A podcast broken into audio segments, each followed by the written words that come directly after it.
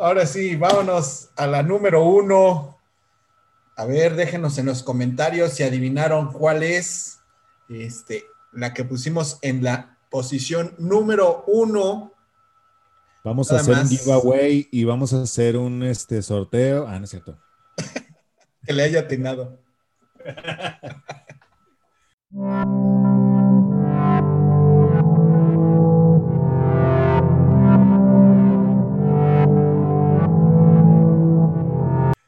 Pues bueno, la número uno forzosamente tenía que ser un, un, clásico, tenía que ser el, papá de los pollitos, y ahorita van a ver por qué.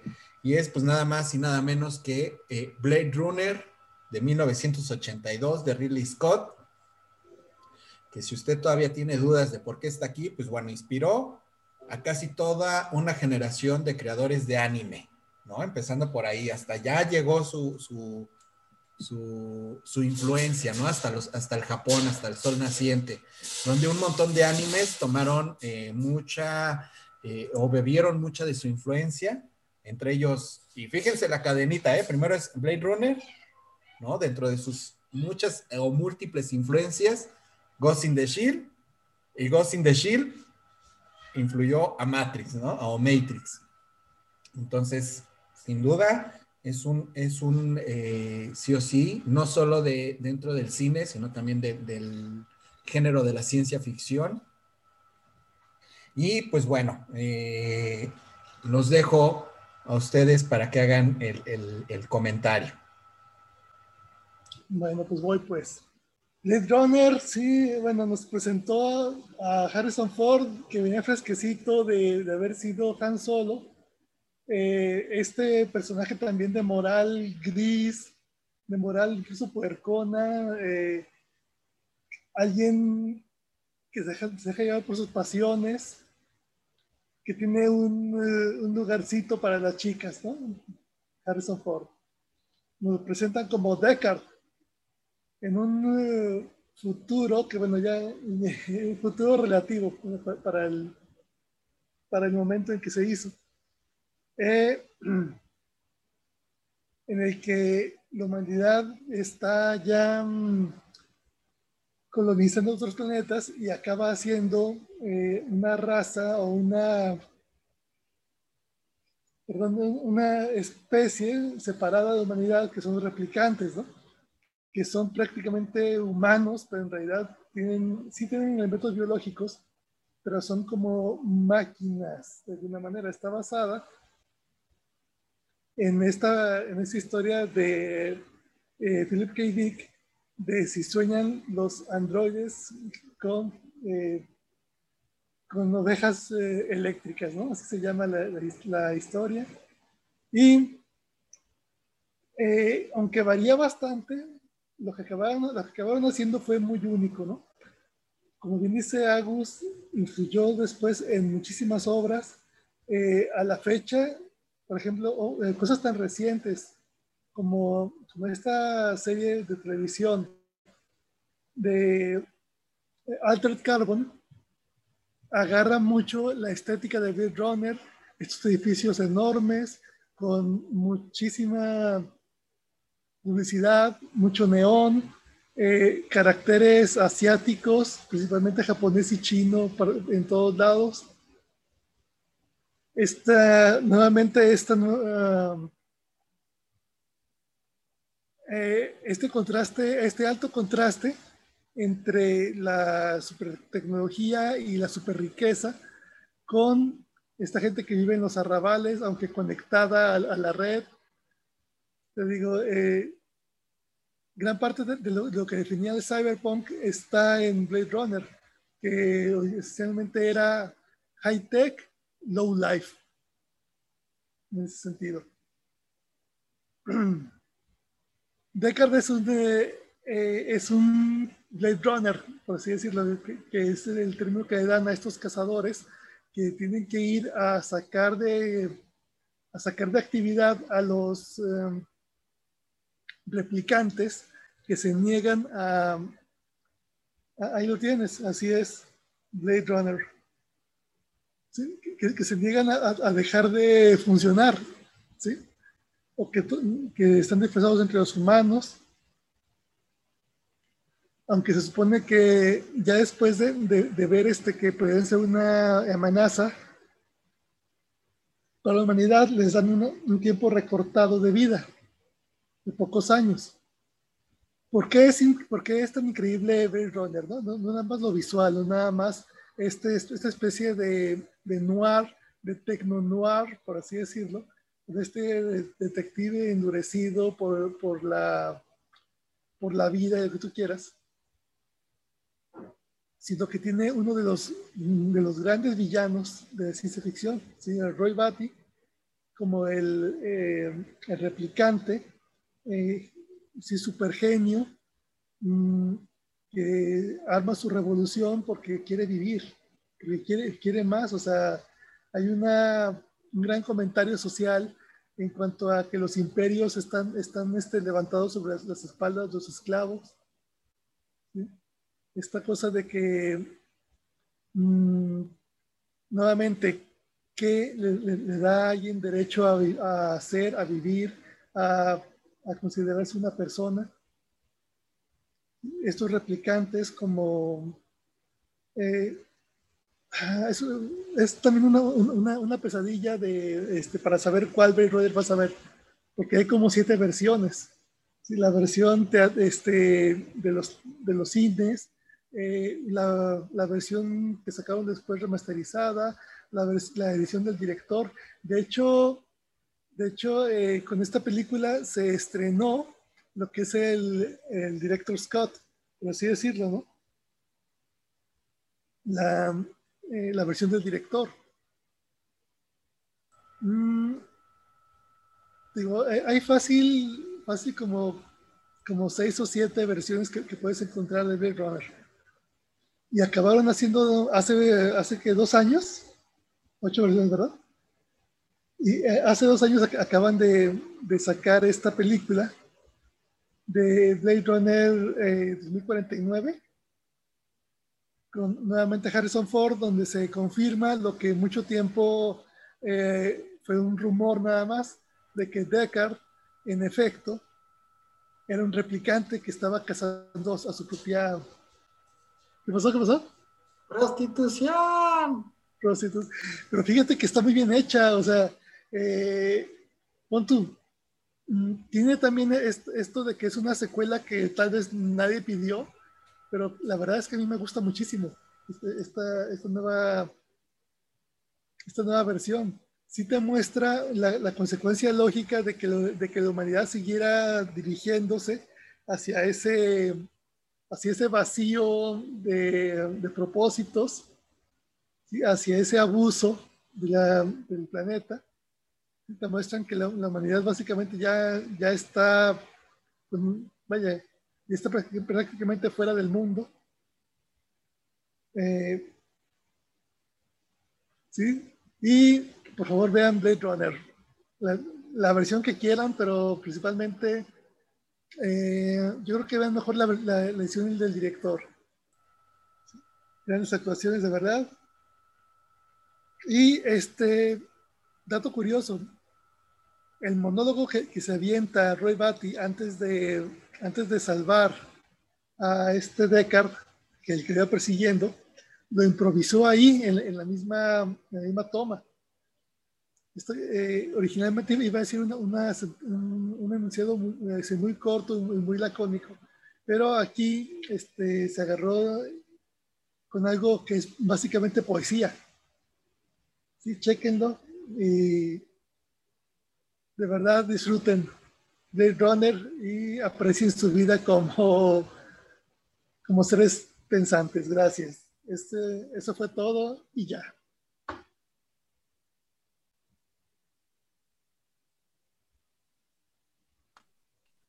Pues otra vez, así como que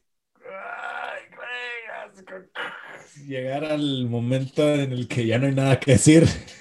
Oh.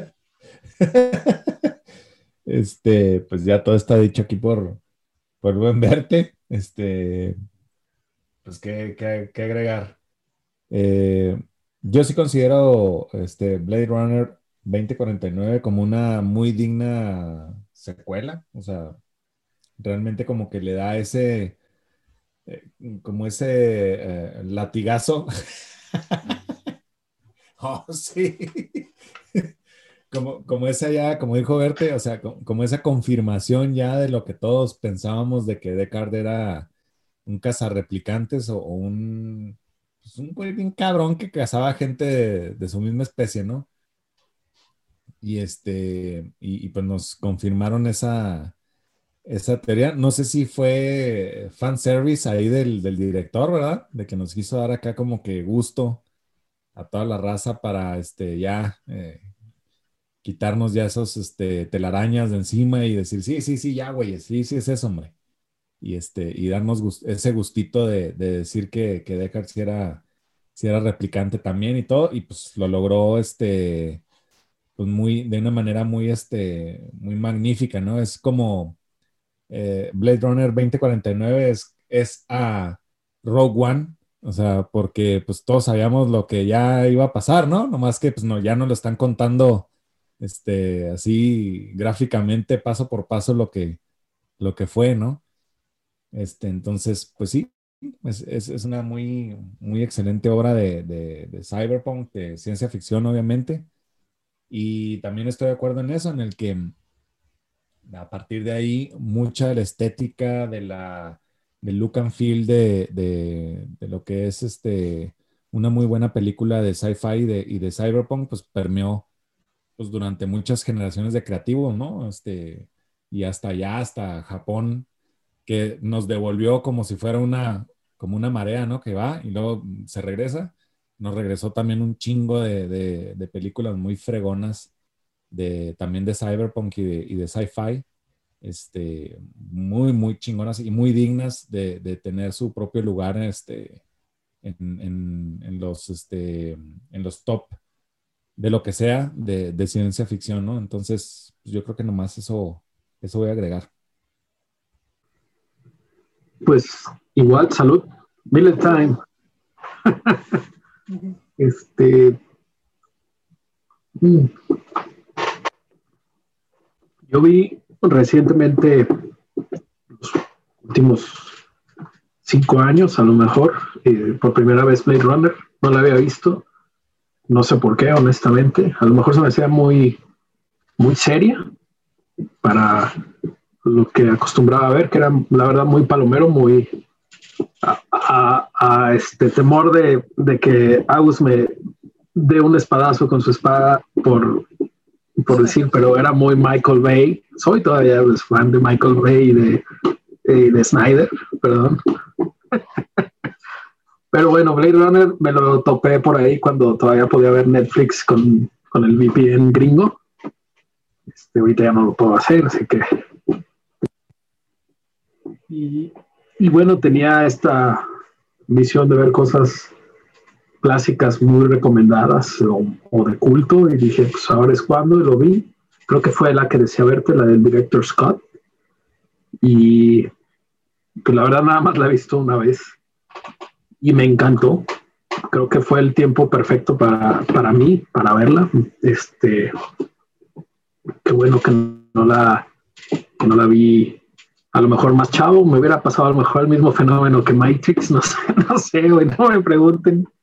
Este, ya, si me bloquean o me quitan de contactos, lo entenderé por, por mis comentarios. La verdad es que sí lo merezco, lo acepto. Pero bueno, este, en esta ocasión con, con Blade Runner, este, creo que fue el tiempo correcto para, para, pues para verla. Y, y sí me gustó mucho, soy muy fan de todo este, la temática noir. Eh, como les decía hace rato, me gustan mucho todas las películas de Humphrey Bogart, como el Maltese Falcon o Casablanca. Eh, incluso otras que no son necesariamente de, investigación o de, investigadores privados y, situaciones policíacas, pero también de, esa época.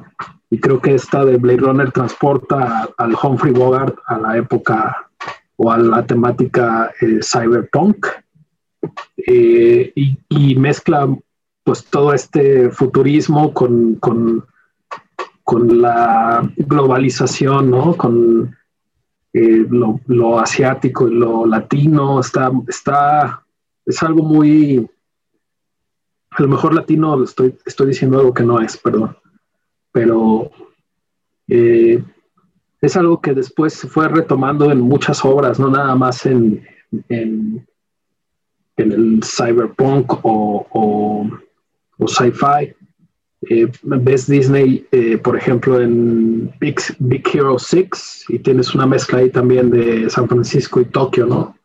Que igual es, es, muy, es muy viva, muy este, de colores, no, no tan, eh, si se puede decir así, tenue o deprimente como, como Blade Runner y a lo mejor también estoy diciendo algo que no es, pues, pero lo que me refiero es que la influencia está por ahí todavía, ¿no? Con esa mezcla entre lo, lo americanizado, futurista y lo, y lo asiático. Y, y, bueno, tienes ahí una historia también que yo siento que la narrativa de, de, Billy Scott fue mejorando a partir de sus primeras películas. Ves, ves un alien y sí se ve un poquito más burdita en ciertos, como que con, con, ciertas orillitas ahí que hay que recortar ahí poquito. Y luego va avanzando, va avanzando y tienes una obra maestra como Blade Runner de que si bien cae dentro del sci-fi, cinematográficamente y de Hollywood, como ya mencionamos con Matrix y con, con The Day the, the Earth Stood Still, y seguramente otras más.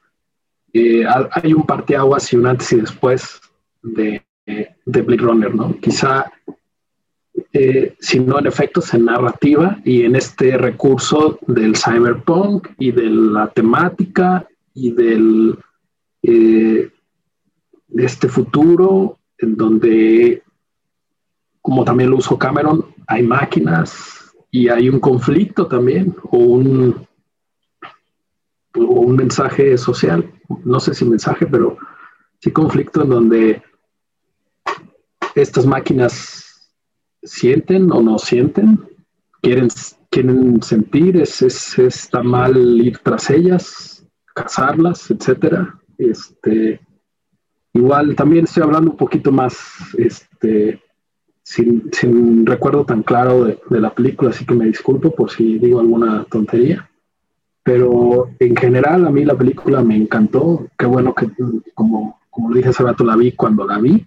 Que si lo hubiera visto antes, quién sabe qué opinión hubiera tenido. Eh, me gustaría ver, ojalá tuviera tiempo de ver las demás versiones, que sé que son varias. Y, y también desde antes, incluso de verla, en distintos foros, en distintas páginas y todo, en esta cultura pop y geek en la que todos nos movemos, siempre estaba la pregunta de que si era o no un replicante Deca, ¿no? Y, y, bueno, ahorita ya, ya verte ya nos contestó la pregunta. Yo la verdad es que como no había visto la... Pero está bien, ¿no? Por ahí, creo que por ahí está en Netflix o en Amazon y sí, pues ahora que lo dices mi verte y, y siempre escucho tus recomendaciones, sí me voy a aventar. Este, la verdad me había dado un poquito flojera tanto por Ryan Gosling, que lo ves hasta en el serial, por, por, el, por el hecho de, de, lo que dijo hace rato Agus, cuando estábamos diciendo de la secuela de District 9, que hay películas que las puedes dejar sin secuela, y yo sentí que Blade Runner era como esa, ese, ese producto que, que estaba hecho para esa época, para este... Eh, para ese género bien hecho y de lo mejor de Ridley Scott que no necesitaba quizá secuela, ¿no? Por eso también ni la, ni la pelaba en el streaming. Pero ahora que la recomiendas, pues sí la, sí la pienso ver, ¿no? Para, para ya confirmar que ya lo hiciste tú, que es un replicante. Este, pero en general, eh, sí entiendo por qué es el primer lugar. Y definitivamente recomendada para toda la gente y seguramente habrá, eh, digo, mi opinión yo creo que es la menos, este, eh, pues, si quieren, estudiada o, preparada para Blade Runner. Eh, les puedo decir nada más que, en cuanto a lo visual es, es, una chingonería, es una chulada, a pesar de haber sido en los ochentas. las actuaciones, como ya mencionaba Verte, son también remarcables. todas estas versiones seguramente tienen cosas diferentes una entre otras en cuanto a las actuaciones, diálogos, etcétera, cortes de ediciones, etcétera. Eh, y cabe destacar a Roger Howard, que fue el, el, droide, el androide, este, o replicant, perdón. Y, y, bueno, de ahí se hizo de la fama uno de los actores, este, por lo menos que a mí se me hacían muy chingones. ¿Recuerdo esta película donde sale de Blind Fury? Blind, Fury, perdón, donde sale de cieguito con una espada muy chingona. Eh, de ahí yo decía que él podría haber sido Daredevil si hubieran hecho una adaptación chingona ochentera, noventera. Y, y, bueno, de villano en algunas otras películas, incluso hasta de Drácula, salió también recientemente, bueno, no hace mucho en, en Sin City con Robert Rodríguez. Eh, un actorazo en todo el sentido de la palabra, y ahí esa película sigue siendo, a pesar de ser de sus películas de cuando estaba más joven, de las más relevantes de este actor, ¿no? Eh, y bueno, eh, obviamente el actor de moda en ese momento era Harrison Ford, no nada más era Han Solo, también era Indiana Jones, y también fue Frantic, y también fue eh, Suspect no sé qué, y también fue, o sea, era el actor, era el Tom Hardy de esa época, o el, no sé, ¿no? Este, que luego se fue haciendo menos relevante cada vez, ¿no? Más cuadra, más lo mismo de siempre.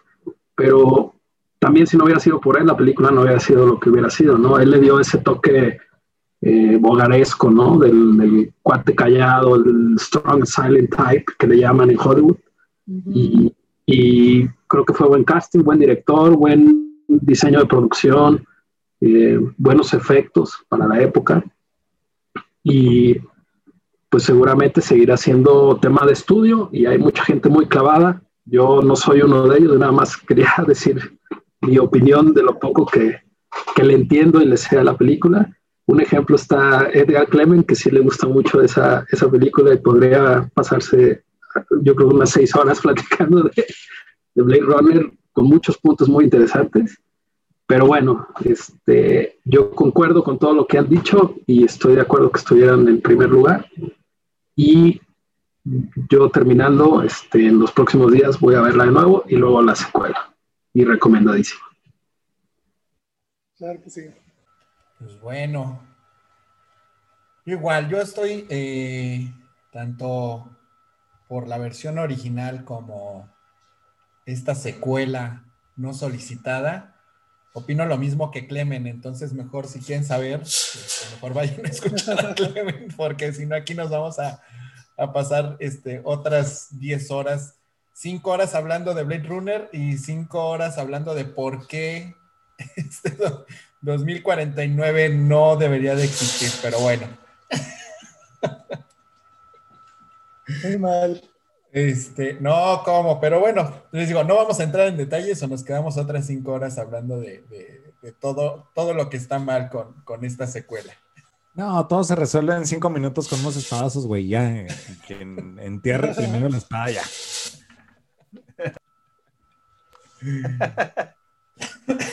Sí. y pues bueno, eh, por lo que tanto, pues ya nada más voy a agregar algunos eh, datos curiosos. Eh, sobre todo, primero las versiones. Efectivamente, hay oficiales, hay ocho versiones. Y lo curioso es que en un inicio la película empezó a tener estos cortes porque el, la, los productores pensaban que la gente o el público no estaba apto para entenderla, entonces decían, no, es que la gente no la va a entender, entonces mejor quítale aquí y ponle acá. Y por eso surgieron tantas versiones. Otro dato curioso es que el, el, llamado Director Scott, o sea, la versión del director, no era la versión del director. Esa la hizo la, productora también, sin autorización, sin supervisión de Ridley Scott. ¿no? Ellos fueron los que hicieron este Director Scott. Ya después vino una segunda versión de ese Director Scott, que ese sí ya lo, lo hizo Ridley Scott.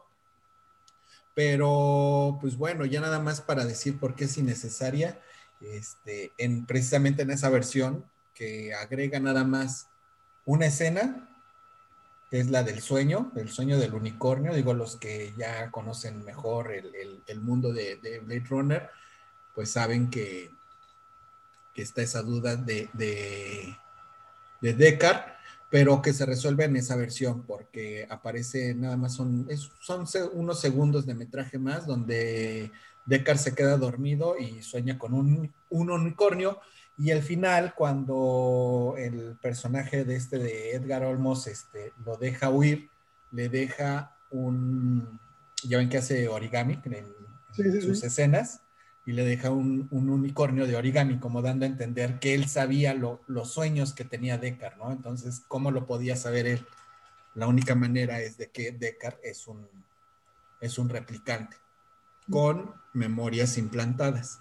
Exacto. Entonces es por eso que sabemos que Deckard es. Por eso no necesitamos 2049 para saberlo. Oye, bro, perdón que te interrumpa. Esa es la versión que yo vi entonces en Netflix. Sí, la de Netflix es la, llamada Director Scott, que, ah, te, incluye, que te incluye el, ese, esos segundos de metraje donde eh, Deckard sueña con el unicornio y al final donde eh, eso sí no recuerdo muy bien cuál es cuál.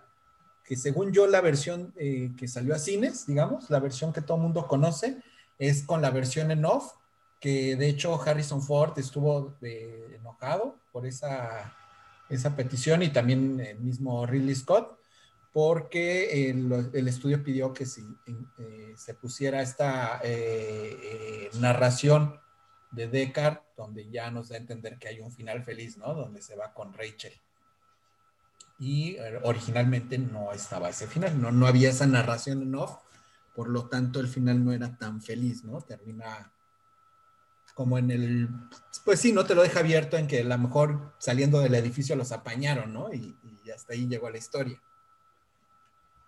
Entonces la, versión eh, que da pie a la secuela, en realidad es la versión para cines, que como les digo, esto fue incluido por por el estudio porque pensaba que la gente no estaba preparada para, para una, una historia tan compleja y que no la iban a entender y que no iban a saber este, no iban a poder entender esto, que no estaba tan difícil de descifrar, ¿no? Era tan sencillo así como el saber que Deckard era un replicante con eh, memorias implantadas no era necesario una segunda película que nos lo explicara. Pues tú y Clement nos van a faltar manos, güey, porque ya existe 2049, güey.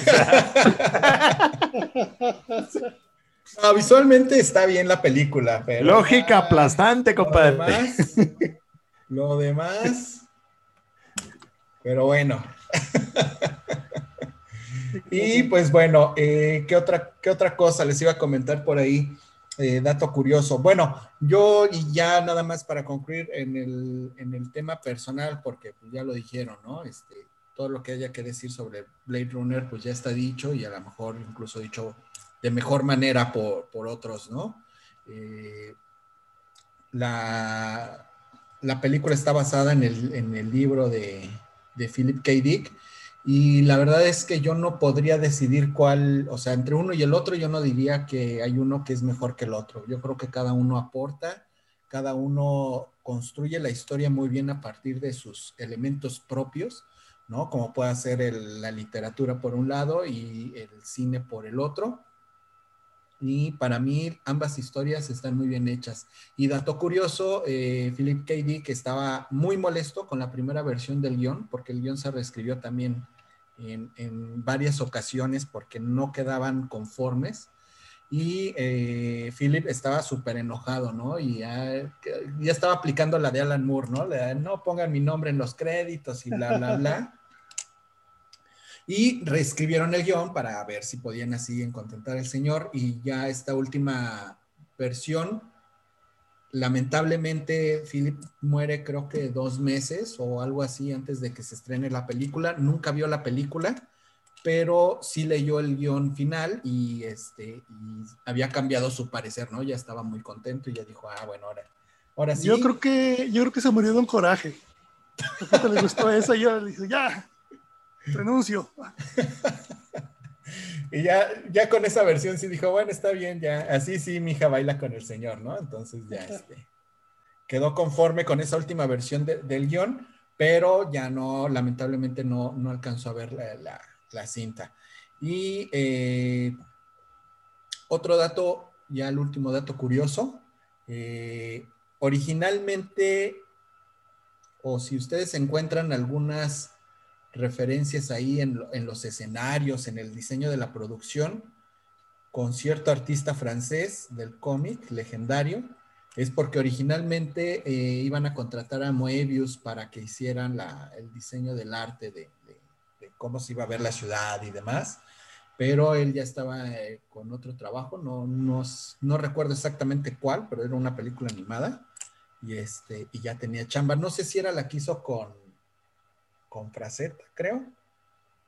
Bueno, el caso es que estaba haciendo una película animada y rechazó la chamba. Entonces, por eso nada más quedó como la influencia, ¿no? Sí tomaron mucho, mucho del arte de Moebius para inspirarse, para hacerlo, porque originalmente es al que querían para que él hiciera esta parte del diseño del, concept art, ¿no?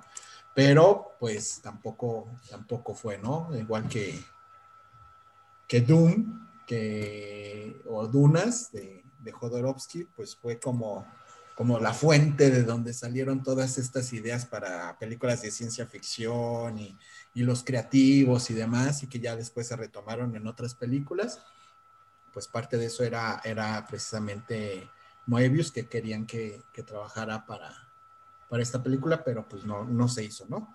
Y, este, y pues bueno, ya nada más, por último, retomar algo que decía Verte sobre este análisis también, no solo de de la parte filosófica de, qué nos hace humanos y qué es la vida, ¿no? los replicantes buscando ese significado. Eh, les dejo una frase sobre lo que él aportaba como una revisión también a lo que es la esclavitud, ¿no? Y a cómo, cómo tratamos eh, como seres inferiores a veces de manera arbitraria, ¿no? Y es una frase precisamente de, del replicante que dice, es toda una experiencia vivir con miedo. Eso es lo que significa ser esclavo. Entonces habla como también las emociones o como el miedo, eh, como analogía o referencia también a este tema, que no queda tan al descubierto en un inicio, pero este, creo que aquí también, como, como pasa con el unicornio, pues lo reafirma, ¿no? Y nos da el texto y el subtexto completo de que efectivamente eh, también aquí el interés del, del, guion es plantear o hacernos reflexionar sobre la esclavitud, ¿no? O el cómo tratamos a la gente eh, de castas inferiores, ¿no? Y pues bueno, con eso, como diría verte, y ya.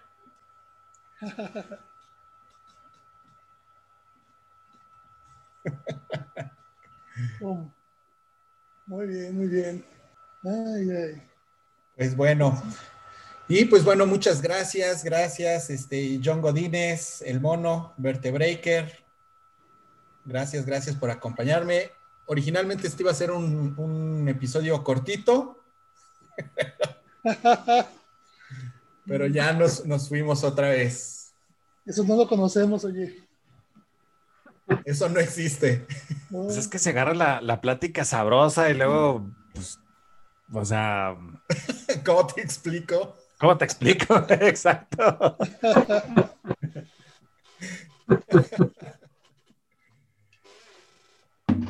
y pues bueno, muchas gracias. Recuerden suscribirse al canal de El Mono Opinión en YouTube. Síganlo en sus redes sociales. Pero pues bueno, los dejo eh, en voz de nuestros invitados, que ellos nos inviten a sus redes y nos, nos den a conocer un poquito de, su trabajo. Bueno, bueno. Pues así es, por favor, este, suscríbanse al Mono Opinión, den su like, comenten también aquí, por favor. Eh, se vale que todos tengan su, propia lista, por favor pónganos como decíamos al principio, qué, es, qué debió de estar, qué no debió de estar, suscríbanse de volada. Y desde luego, mm, pueden visitarnos. Eh, a mí personalmente puede estar como Sergio Hernández de Facebook, En Twitter estoy como arroba vertebreaker y en Instagram como vertebreaker.squanch.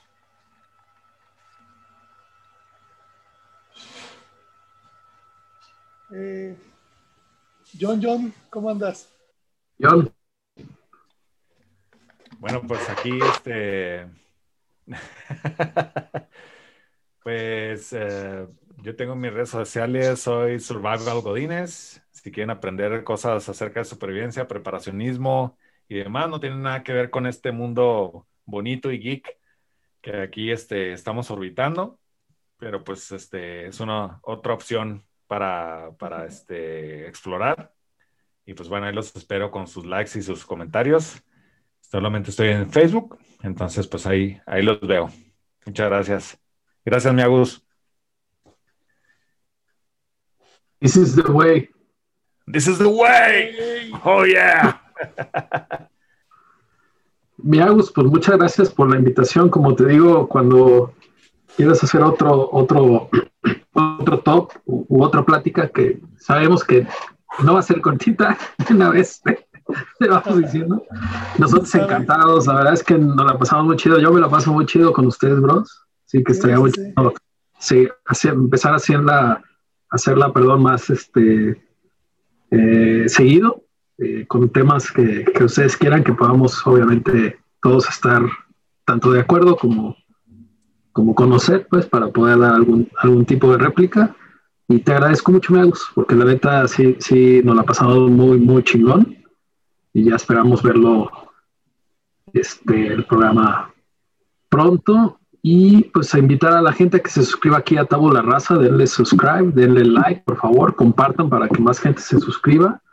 Y pues al mono lo pueden seguir en el Mono Opinión, en Instagram y Twitter y vamos al mono en Facebook, ahí mensajes o lo que quieran.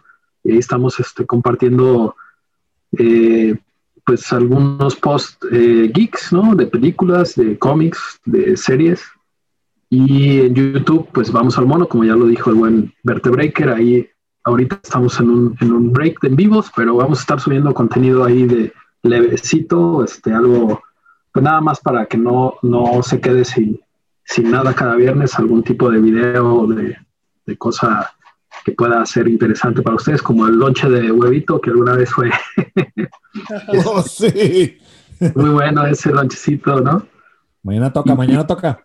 Sí, sí, sí, hay que hacerlo.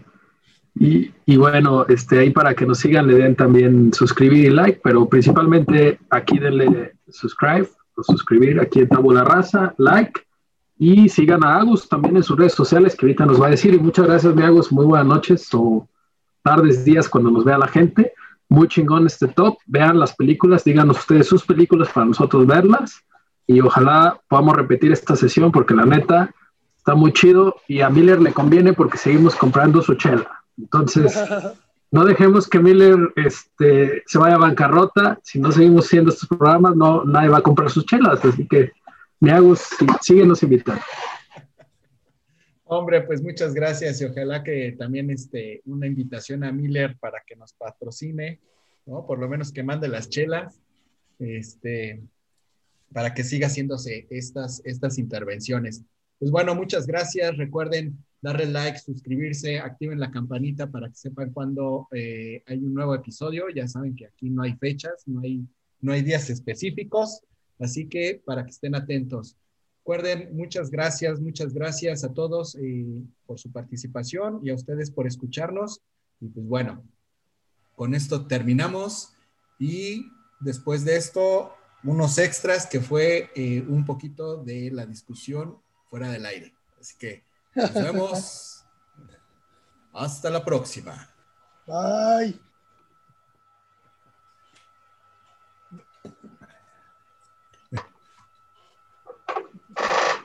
Yeah.